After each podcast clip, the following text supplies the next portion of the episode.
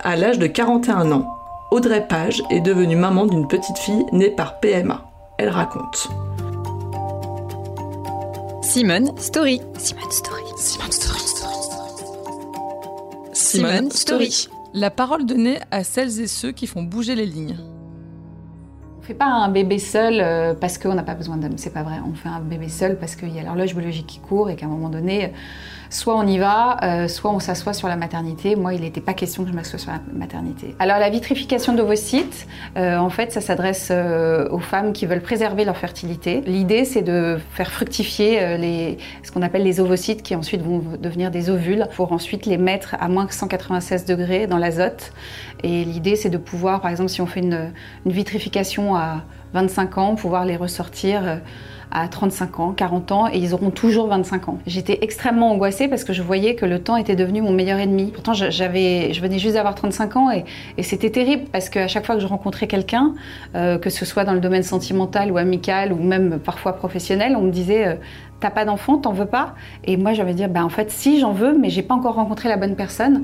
Et en fait, ça me mettait une pression de dingue parce que dès que j'identifiais quelqu'un avec qui j'avais potentiellement envie d'être en couple, tout de suite, c'était hyper lourd. quoi. L'idée de préserver ma fertilité en vitrifiant mes, ovocytes, c'était de m'acheter du temps et de la sérénité et de justement euh, alléger tout ça. Les tentatives de grossesse avec euh, mes ovocytes n'ont pas fonctionné. Ça n'a donné lieu à aucune grossesse, je suis pas tombée enceinte. Et là, euh, là pour le coup, j'ai commencé à être très très angoissée puisque j'avais 40 ans et, et un gynéco très pointu en PMA m'a dit en fait à 40 ans, vos chances d'avoir un enfant avec vos gamètes en faisant une FIV classique, c'est aux alentours de 10%. Donc j'ai décidé, mais c'est une décision qui est très lourde à prendre, de faire appel à ce qu'on appelle un double don, c'est-à-dire un don d'ovocytes et un don de spermatozoïdes. Donc euh, une donneuse et un donneur qui ont contribué à la conception euh, euh, bah, de mon bébé. C'est illégal en France encore. Je savais que je pouvais immensément aimer euh, un enfant qui n'avait pas mon patrimoine génétique. Ça peut paraître hyper vertigineux, mais moi je, me suis dit au contraire, il n'y a que de l'amour, il n'y a pas de traumatisme. Euh, alors évidemment, après, il y a des questions de... euh, Est-ce qu'il voudra connaître ses donneurs? Oui, non. Moi, je pense qu'il voudra évidemment savoir à peu près d'où il vient. Ça, ça j'y crois beaucoup. Ma ligne de conduite, c'est de dire la vérité. J'ai aucune raison de mentir puisque je trouve que l'histoire est magnifique. Le plus gros cliché, c'est en fait, euh, tu n'as pas d'enfant parce que tu n'as pas été capable de retenir un homme.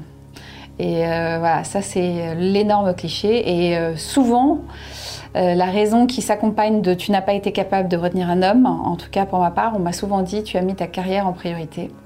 Donc euh, les hommes ne sont pas restés. Comme si on ne pouvait pas euh, avoir une jolie carrière, avoir un amoureux et avoir un enfant. Nous les femmes, à partir de 40, 42 ans, euh, il y a le sujet de l'infertilité qui arrive. Euh, alors qu'on n'est même pas à la moitié de notre vie, sachant qu'on va vivre à peu près euh, 85 ans. Euh, et donc, euh, on peut faire différemment pour construire une famille et pour construire un couple. C'est-à-dire, on peut d'abord avoir un enfant, euh, ou des enfants même, et puis ensuite euh, rencontrer quelqu'un et former une famille recomposée. C'était le podcast Simone.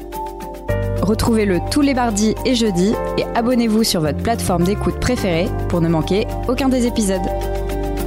À bientôt!